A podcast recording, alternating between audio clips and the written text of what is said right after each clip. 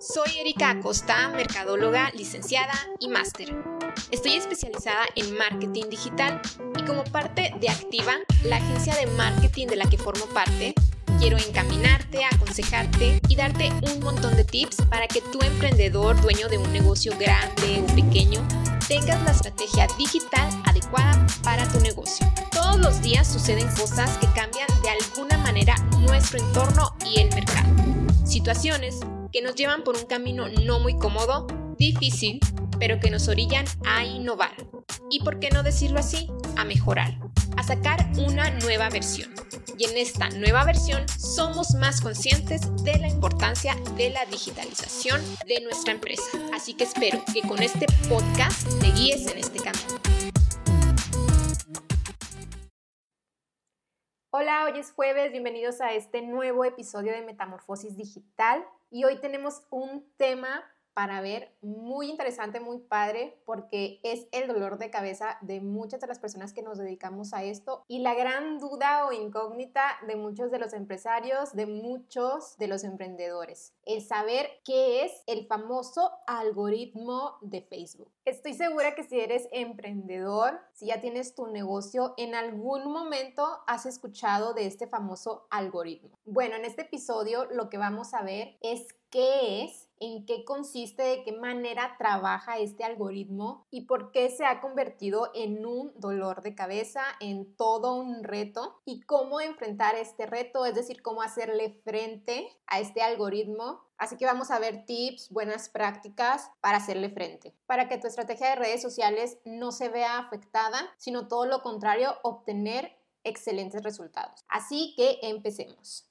Primero que nada vamos a definir qué es. Ya les dije que es un dolor de cabeza para todas las personas que nos dedicamos a esto, pero aparte de esto, el algoritmo es ese conjunto de cálculos, por decirlo así, que utiliza Facebook para poder decidir qué contenido ve cada persona. Es esa herramienta con la que la red social controla todo lo que sucede en esta app, ¿sí? Respecto al contenido. Es decir, decide qué contenido ve cada usuario en su sección de noticias. Con esta definición que acabamos de ver, pareciera súper simple, pero la verdad es que es todo lo contrario, es súper complejo y cambia constantemente. Contiene muchísimas variables que dependen del comportamiento de los usuarios, de las personas de esta red social y del contenido que se publica. Este algoritmo está en constante cambio, como les decía, lo cual hace más difícil el poderle hacer frente porque apenas estamos aprendiendo cómo hacer frente a, los cambios de, de, este algoritmo cuando ya hay nuevas implementaciones y pues la solución aquí es estar en constante actualización para saber qué prácticas son las que te pueden llevar a obtener mejores resultados y no verte perjudicada por estos cambios. La cuestión a que haya tanto cambio es con la intención de Facebook de mejorar la experiencia experiencia del usuario, ¿sí? De nosotros los clientes. Pero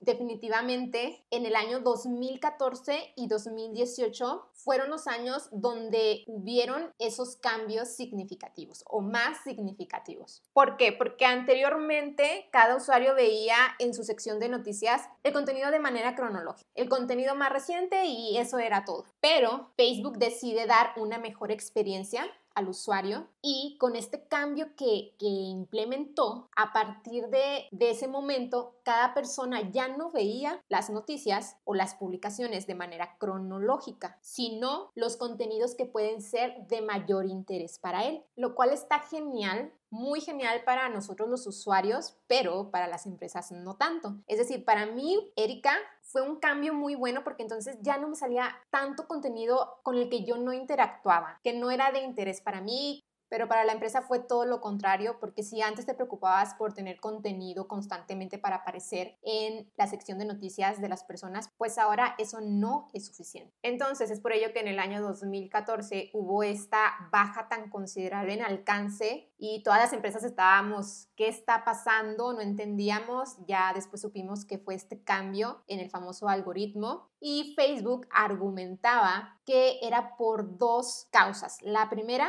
que cada vez había más cuentas de Facebook, es decir, demasiado contenido, no nada más de las empresas, sino también de familiares, de amigos. Entonces, todas estas cuentas competían para poderle salir a esa persona, lo cual hace que se reduzcan las posibilidades de visibilidad y lo que reduce el alcance, ¿no? Es decir, la sección de noticias se había vuelto un área de mayor competencia. Y la segunda razón que ellos exponían era esta, de las que ya les mencioné, que ellos estaban intentando darle una mejor experiencia al usuario, por lo que ahora muestran a los usuarios las publicaciones más relevantes para ellos en lugar de exhibir todo el contenido disponible. Pero como les digo, este no fue el único cambio, ni va a ser el último seguramente. Esto fue en el 2014 y en el 2018 anunció que ahora el contenido promocionado tendría un peso menor al que se le estaba dando. ¿Por qué? Igual, por lo mismo, para mejorar la experiencia del usuario, para que la gente no se sintiera bombardeada por tanta publicidad y en lugar de esto le salieran más las noticias de gente con la que tuvieran una relación, eh, noticias que les interesaran, de amigos, de familiares. Y esta situación obviamente afectó muchísimo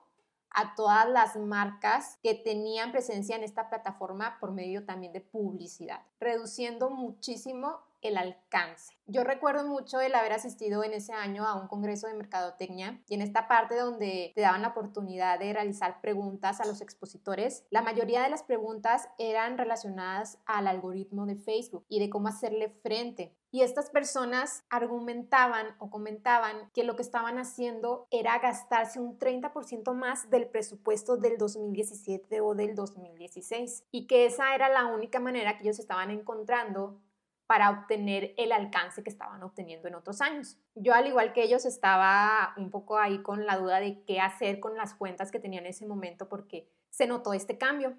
Pero afortunadamente, yo ahí viendo, viendo las dudas de esas personas, yo no tuve que invertir un 30% más en, en las cuentas que tenía.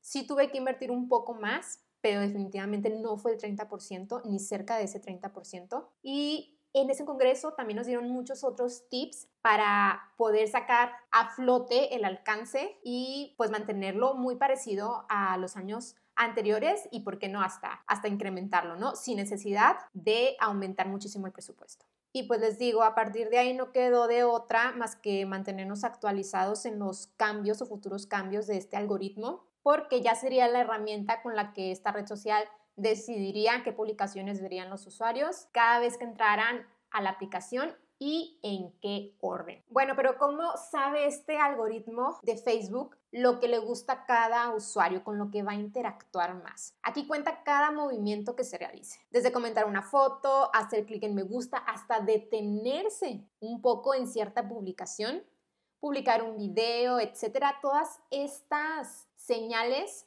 le indican al algoritmo lo que te interesa y lo que no, y también con ello lo que debe de hacer el algoritmo. O sea, aquí no olvidemos que Facebook al fin de cuentas es una empresa y nosotros somos sus clientes, ¿sí? Por lo tanto, el objetivo de Facebook en este entonces es mantenernos contentos, porque si estamos contentos vamos a estar más presentes en la red social, con lo cual pueden venderle a las empresas pues ese espacio, porque ya saben que tienen cierta audiencia. ¿Y cómo nos van a mantener contentos? Pues precisamente con estos cambios, ¿no? Vamos a, verlo con un ejemplo. Si tú cada vez que entras a Facebook, lo primero que buscas son publicaciones de cierto amigo o, o de cierta familia o de cierta página porque te gusta, no sé, la ropa o el servicio que, que publican, entonces la red social lo sabe porque lo detecta y por ello te muestra estas publicaciones en la sección de noticias de tu perfil. Estas noticias que son de este amigo, que son de esta empresa, con la que tú tiendes a interactuar más. Estas publicaciones son las que tendrán más interacciones que si te muestra otro contenido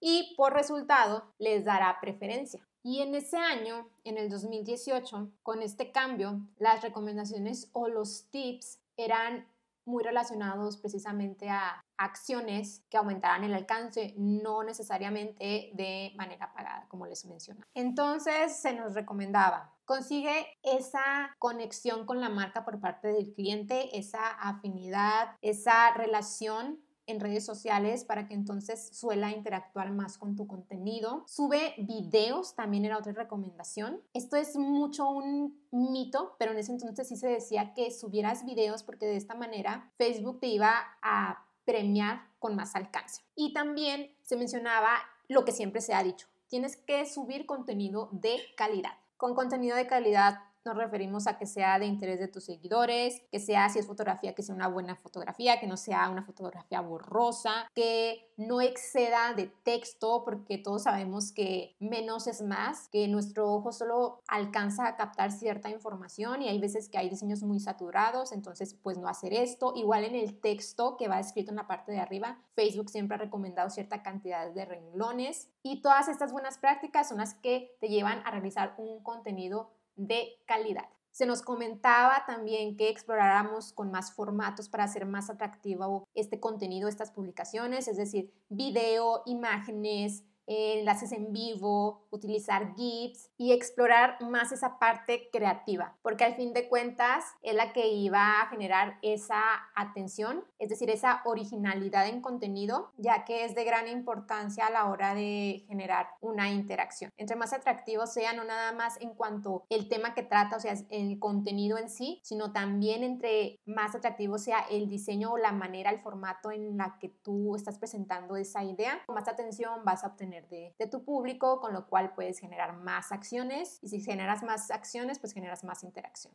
También se nos decía mucho que le deberíamos de dar mucha importancia a qué contenido es compartido, es decir, que el algoritmo le daba importancia a la cantidad de veces que se compartía alguna publicación y que cuando pasaba esto, pues lo que hacía es que te premiaba con más alcance. Igual con los comentarios, que premiaba mucho esta parte de comentarios que tenían más peso inclusive que otras que, otra, que otro tipo de interacción y de igual manera el número de me gusta o reacciones que tenía determinada publicación. Así como que tuvieras contenido constantemente, es decir, contenido reciente, que tu perfil estuviera actualizado, pero que tampoco cayeras en un exceso de publicaciones. Se comentaba que si excedías de cinco publicaciones, entonces al contrario de premiarte con mayor alcance, se iba a reducir tu alcance por tener un exceso de publicaciones. Para resumir, en el año 2018 con estos cambios que hubo, te comentaban que si tenías estas prácticas, subir videos, emisiones en vivo, muchos formatos, muchísima variedad en formatos, video, GIF, foto, secuencia, etcétera, creatividad, que si tenías mucho contenido que fuera compartido, muchas reacciones, me gusta, me divierte y comentarios, así como variedad y estar actualizado en contenido, es decir, publicar constantemente. Si tenías estas acciones, entonces el algoritmo de Facebook te iba a favorecer a ti dándote mayor alcance. Es por ello que muchos de nosotros nos enfocamos en realizar estas buenas prácticas para favorecer nuestra cuenta en Facebook y que no se viera afectada por la reducción de alcance.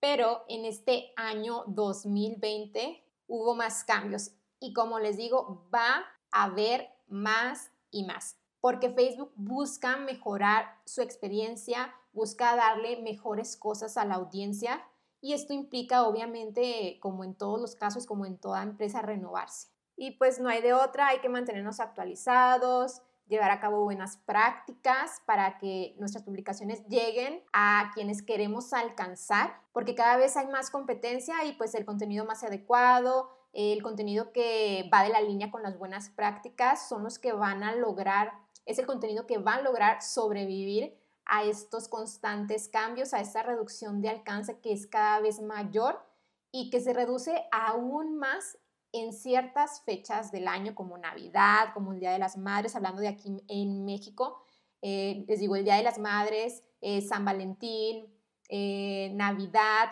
el Año Nuevo, el Buen Fin, son algunas de las fechas que reducen aún más el alcance por la cantidad de publicaciones y de competencia que hay en ese momento. Todas estas publicaciones de las empresas compiten entre sí para salirle a determinada persona y va a ganar la que sea de mayor calidad y aparte esa publicación compite también con publicaciones de amigos, con publicaciones de familiares. Así que les digo, cada vez es más complicado, más no imposible.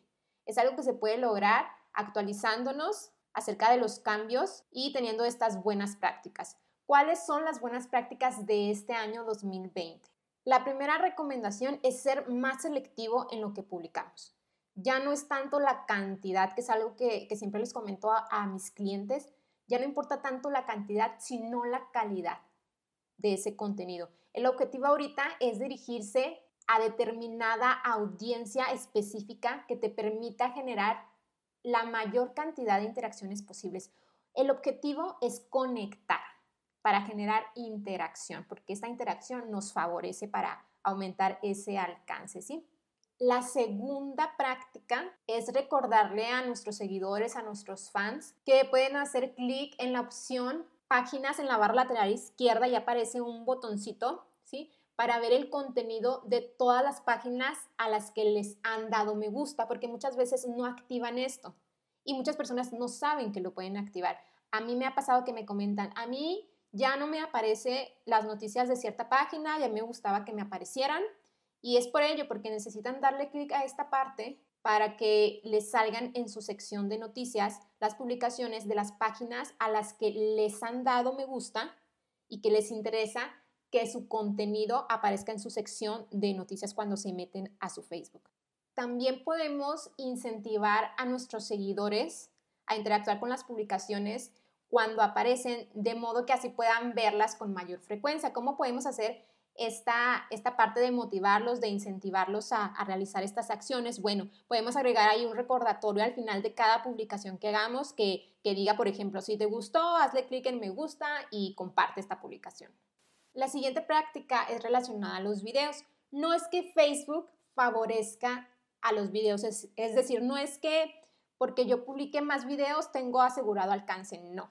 Simplemente se da la sugerencia de publicar videos porque suelen ser atractivos para la gente y con esto generan mayor interacción. Claro, siempre y cuando sean de calidad, ¿verdad? Porque un mal video, pues tal vez la persona ni siquiera se va a detener a verlo. Entonces, es tan recomendable como publicar imágenes y GIFs y demás formato, pero que sea de calidad.